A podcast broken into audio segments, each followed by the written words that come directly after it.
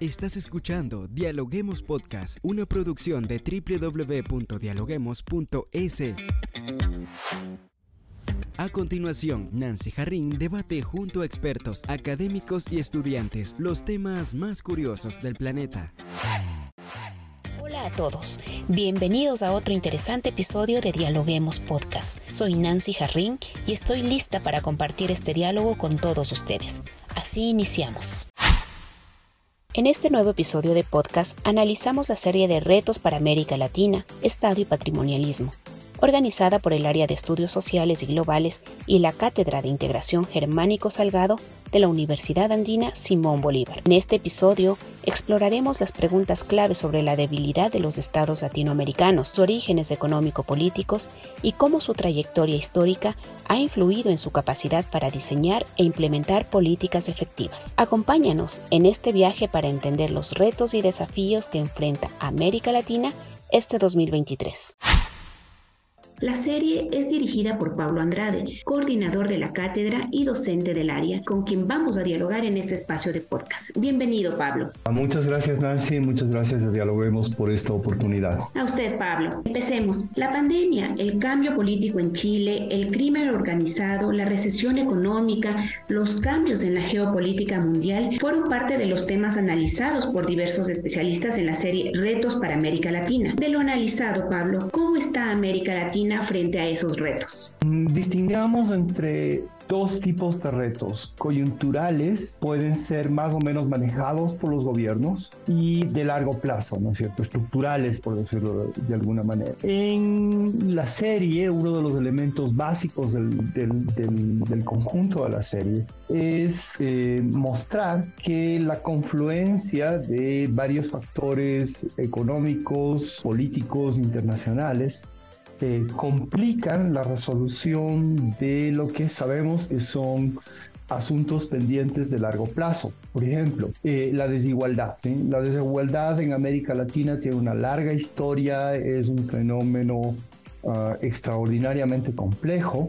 Ah, y la coyuntura, ah, o mejor dicho, tres coyunturas hacen que esos elementos o que ese, ese reto sea de difícil manejo. Voy a mencionar solamente eh, tres elementos. Uno, la pobre capacidad de los estados latinoamericanos en general para eh, proporcionar una serie de servicios que de hecho se sabe contribuyen a eh, mejorar la igualdad social. Por ejemplo, educación. Y la educación es clave. ¿Por qué? Porque es un vínculo que conecta con, una, con un segundo elemento eh, de largo plazo externo que eh, viene ocurriendo desde hace por lo menos, yo diría, 40 años, ¿sí? Eh, que es la transición de un tipo de economía capitalista a un tipo de régimen económico, que era el Fordismo, a un régimen centrado en la industria, a otro tipo de régimen centrado más bien en las capacidades digamos, inmateriales de las personas para crear y operar con conocimiento, lo que se llama la economía del conocimiento. Eh, con los sistemas educativos que tenemos, esto, fue, esto está ampliamente comprobado, eh, con los sistemas educativos que tenemos, eh, es muy difícil que en América Latina no se produzca simultáneamente una transición que concentra la mayor parte de los beneficios en quienes ya son económica y políticamente poderosos, ¿no es cierto? Y deja fuera a un conjunto grande de la población que se siente excluida, con, toda justicia, se siente excluida de los beneficios del desarrollo y mm, además tiene una perspectiva de que esa exclusión va a continuar eh, por lo menos en la generación de sus hijos. Esto, por supuesto, complica una serie de otros retos. En este punto usted habla de complejidad en otros retos. ¿A qué se refiere? El cambio pues, en Chile eh, se esperaba a principios del año pasado, se esperaba que mm, la coyuntura de tener un gobierno de izquierda eh, y un cambio constitucional en proceso eh, diese como resultado ah, pues un nuevo modelo de desarrollo. Un nuevo modelo de desarrollo que se vería reflejado en un conjunto de modificaciones en las instituciones políticas. Eso no pasó.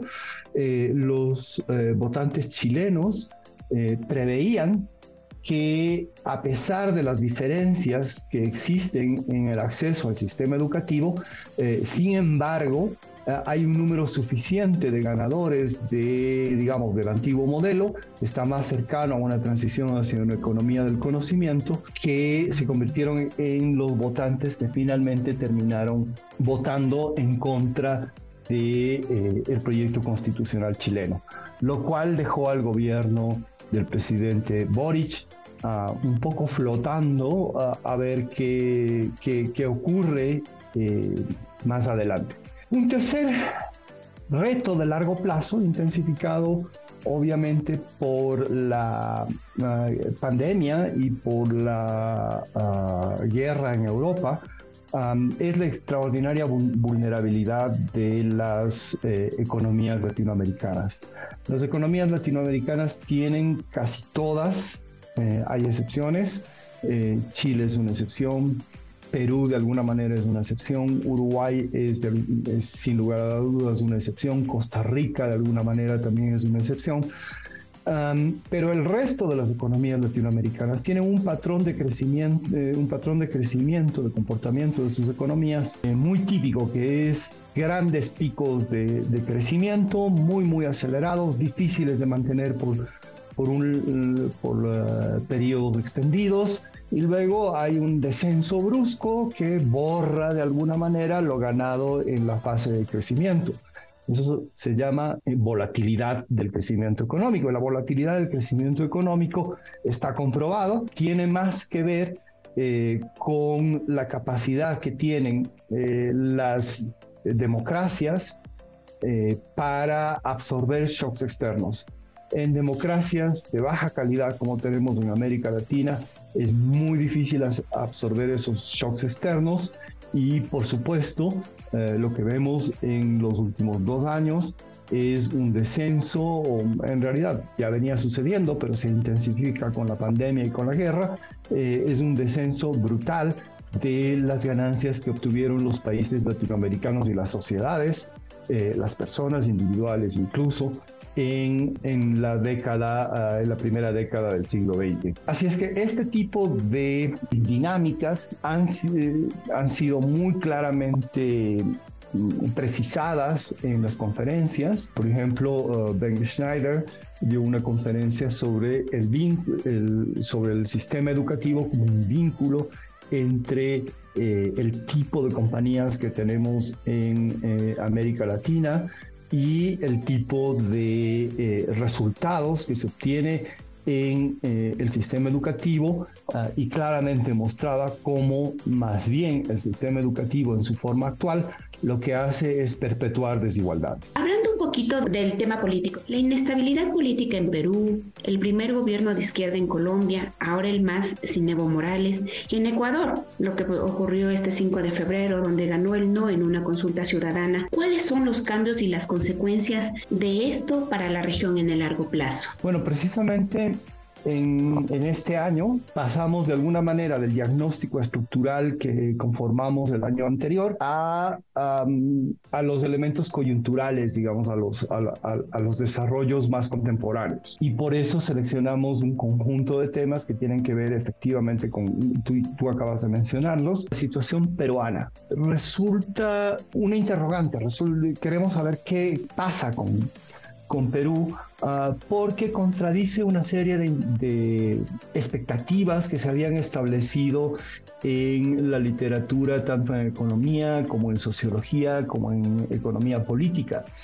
Así es que eh, hemos pedido a dos de los uh, más uh, destacados economistas políticos y politólogos de, del Perú, ¿no es cierto?, el aclararnos cómo es que la inestabilidad política peruana en, digamos, más de una década, casi 20 años, por primera vez está interfiriendo con eh, eh, el funcionamiento económico global del Perú, cuáles son los orígenes de ese, eh, de ese trayecto ah, o de esta situación actual y qué podemos esperar para eh, el futuro más o menos inmediato. Colombia es un caso bien interesante. Colombia es un país donde eh, usted tiene una democracia altamente funcional, por lo menos desde el año 91 para acá, eh, lo suficientemente funcional como para producir un cambio pacífico a un gobierno que...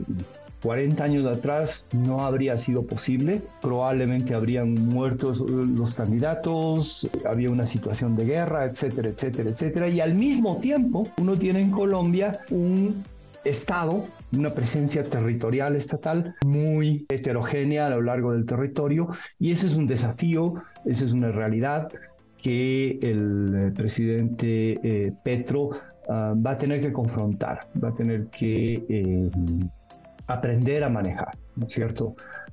y eso genera una serie de problemas para un gobierno que, eh, por supuesto, se transmite eh, al gobierno siguiente y así sucesivamente. Sobre Ecuador, en cambio, hemos optado no tanto por concentrarnos en la coyuntura, porque la coyuntura ecuatoriana es sumamente fluida, eh, sin la inestabilidad que la caracterizó en, la década de los 90.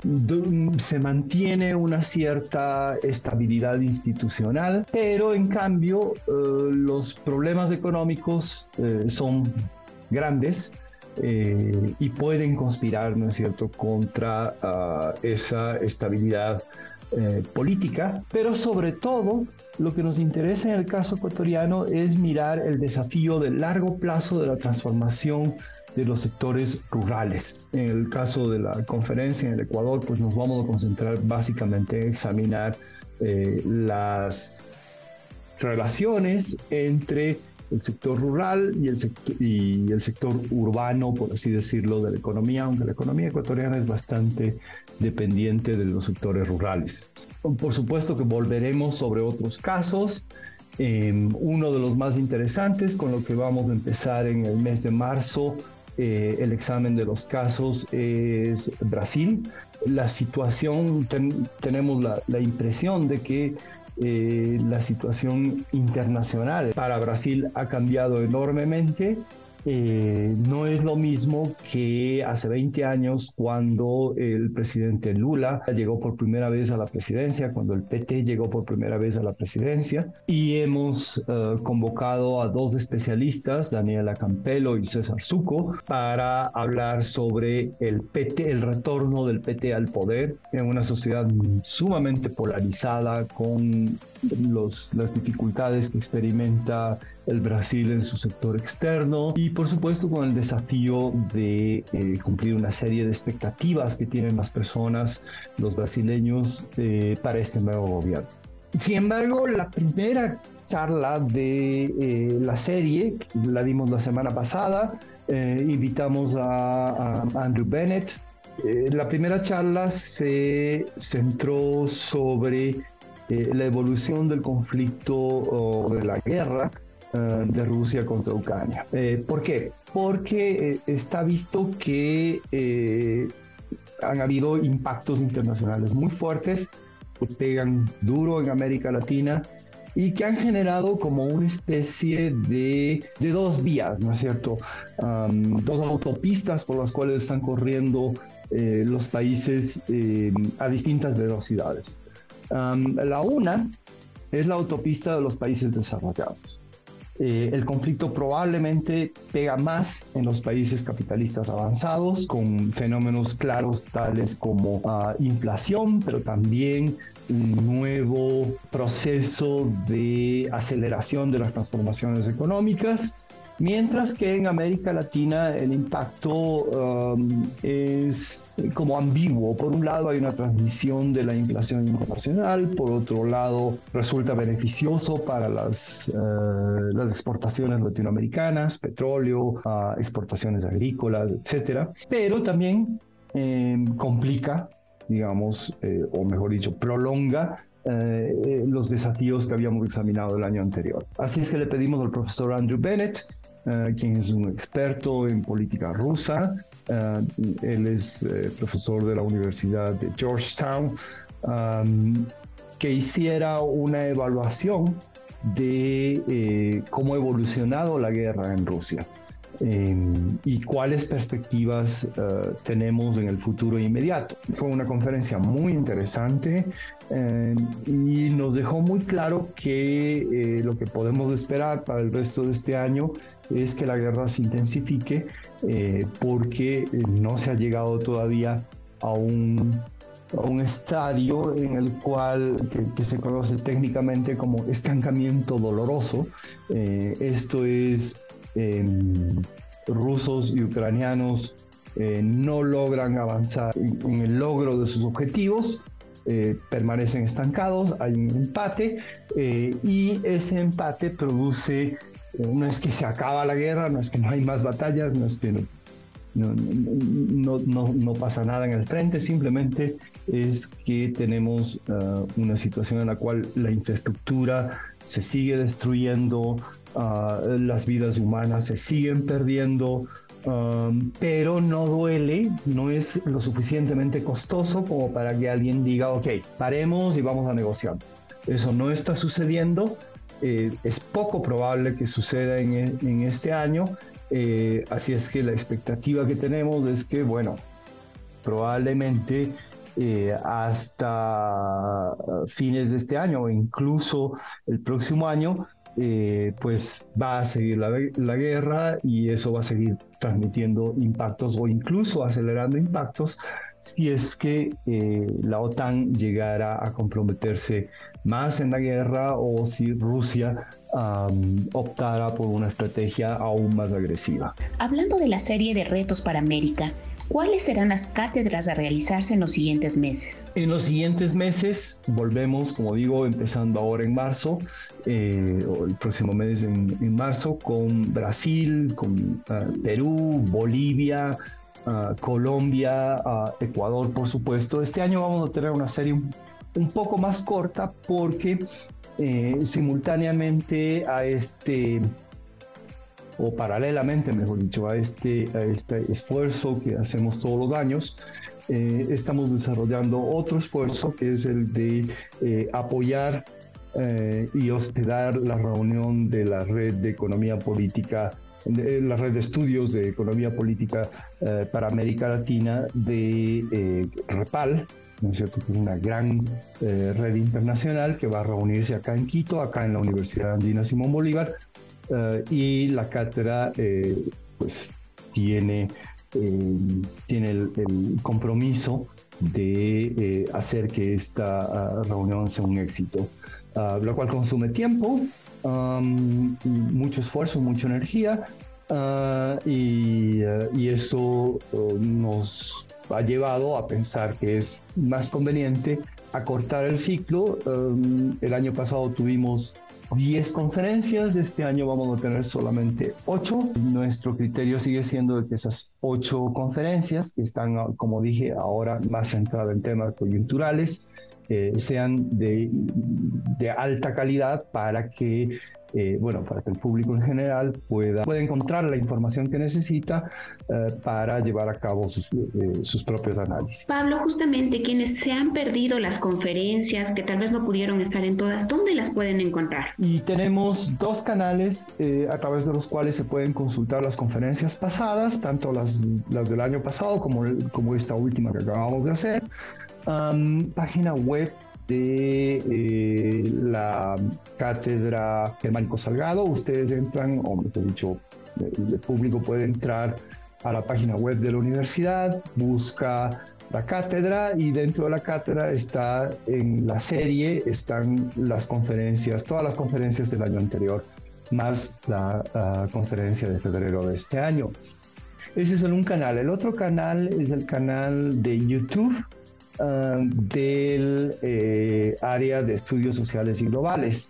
Em, ahí eh, tengo que reconocer el apoyo permanente del, del, área de estudios sociales y globales, que es el departamento en el que yo trabajo, em, donde eh, ustedes van a encontrar en el canal de YouTube um, en nuestro canal de YouTube van, van a encontrar la lista completa de las conferencias tanto el año pasado como la actual. Sin duda, Pablo, son muy interesantes los retos que se han analizado y los que están propuestos para los siguientes meses. Quería preguntarle, si la política es cambiante, ¿se la puede usar para lograr la transformación en América Latina? Y si es así, ¿cómo hacerlo? No tenemos esa respuesta. Lo que sí sabemos es que sin la política no hay cambio. O sea, las sociedades modernas, las sociedades contemporáneas procesan sus cambios mediante la política. Eh, para esto se necesitan, eh, yo diría, dos condiciones fundamentales. Primero, estados que funcionen. Instituciones estatales que tienen una eh, presencia más o menos homogénea en casi todo el territorio del país con, con cuerpos ah, de funcionarios propiamente dichos, es decir, reclutados eh, para formar verdaderas burocracias que sirven al Estado más allá de quien esté en el gobierno, con, sobre todo con una gran capacidad para cobrar impuestos y para transformar esos impuestos en servicios para la ciudadanía. Em, esa es la primera condición. La segunda condición es democracias funcionales. Democracias que eh, efectivamente expresen, eh, más allá de, el deseo de los ciudadanos porque haya uno u otro tipo de gobierno, que expresen eh, o que mantengan los derechos que permiten a esos ciudadanos vigilar a los eh, gobernantes, hacerlos responsables, em, hacerlos, digamos, que estén abiertos a las demandas ciudadanas, etc. Nada de eso, lamentablemente, o muy poco de eso tenemos en América Latina. Em, por eso es que el, año pasado eh, nuestra primera conferencia fue sobre cambio político. ¿Cómo hacer para que eh, estas democracias débiles, em, con fuertes rasgos autoritarios, con fuertes bolsones oligárquicos, em, puedan procesar cambios políticos que se necesitan. ¿sí?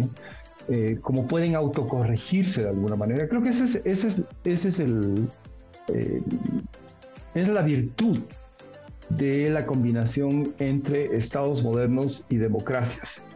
Eh, cuando se produce ese círculo virtuoso, ah, la democracia se convierte en un mecanismo de adaptación que va transformando a los estados, que va transformando a la sociedad, que, ayuda a procesar cambios económicos, etcétera, ah, lo cual hace que esa sociedad, ese país, esa economía, eh, pues sea primero menos volátil, se reduce enormemente la, volatilidad del crecimiento, eh, segundo, eh, sean más flexibles eh, y tercero puedan estar en la frontera de avanzada del, em, de, los cambios tecnológicos que guían a las economías. En América Latina eh, lo que sabemos es que eh, con instituciones políticas, con las instituciones políticas que tenemos, la volatilidad se incrementa,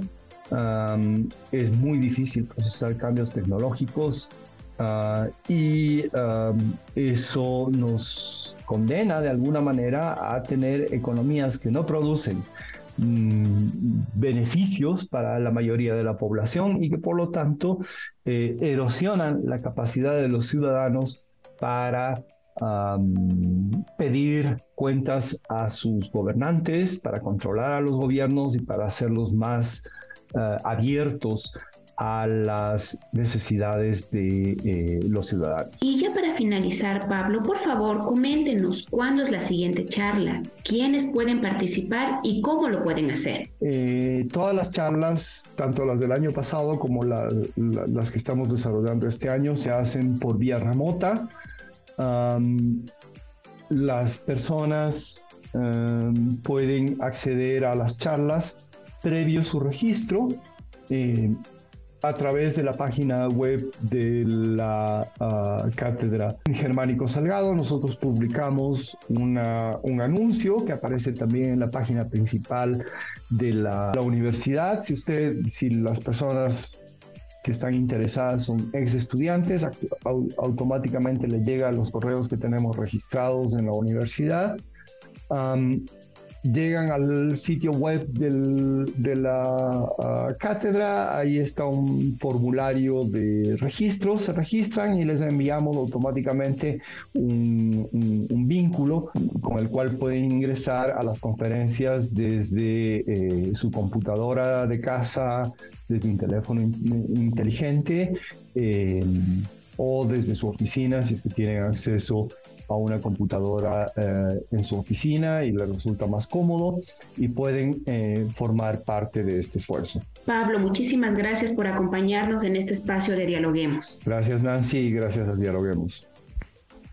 En este podcast hemos explorado los desafíos comunes y específicos que enfrenta América Latina, incluyendo la pandemia de COVID-19, la transformación del sistema internacional y los desafíos únicos de países como Chile, Colombia y Brasil. Es necesario trabajar juntos para encontrar soluciones efectivas y sostenibles que permitan avanzar hacia un futuro más próspero y justo para todos. Gracias por escucharnos. Esto fue Dialoguemos Podcast. Escucha todos los programas de Dialoguemos Podcast en www.dialoguemos.es. Suscríbete para no perderte ningún episodio. Estamos en Spotify. Sigue escuchando Dialoguemos Podcast, el nexo entre la academia y la comunidad.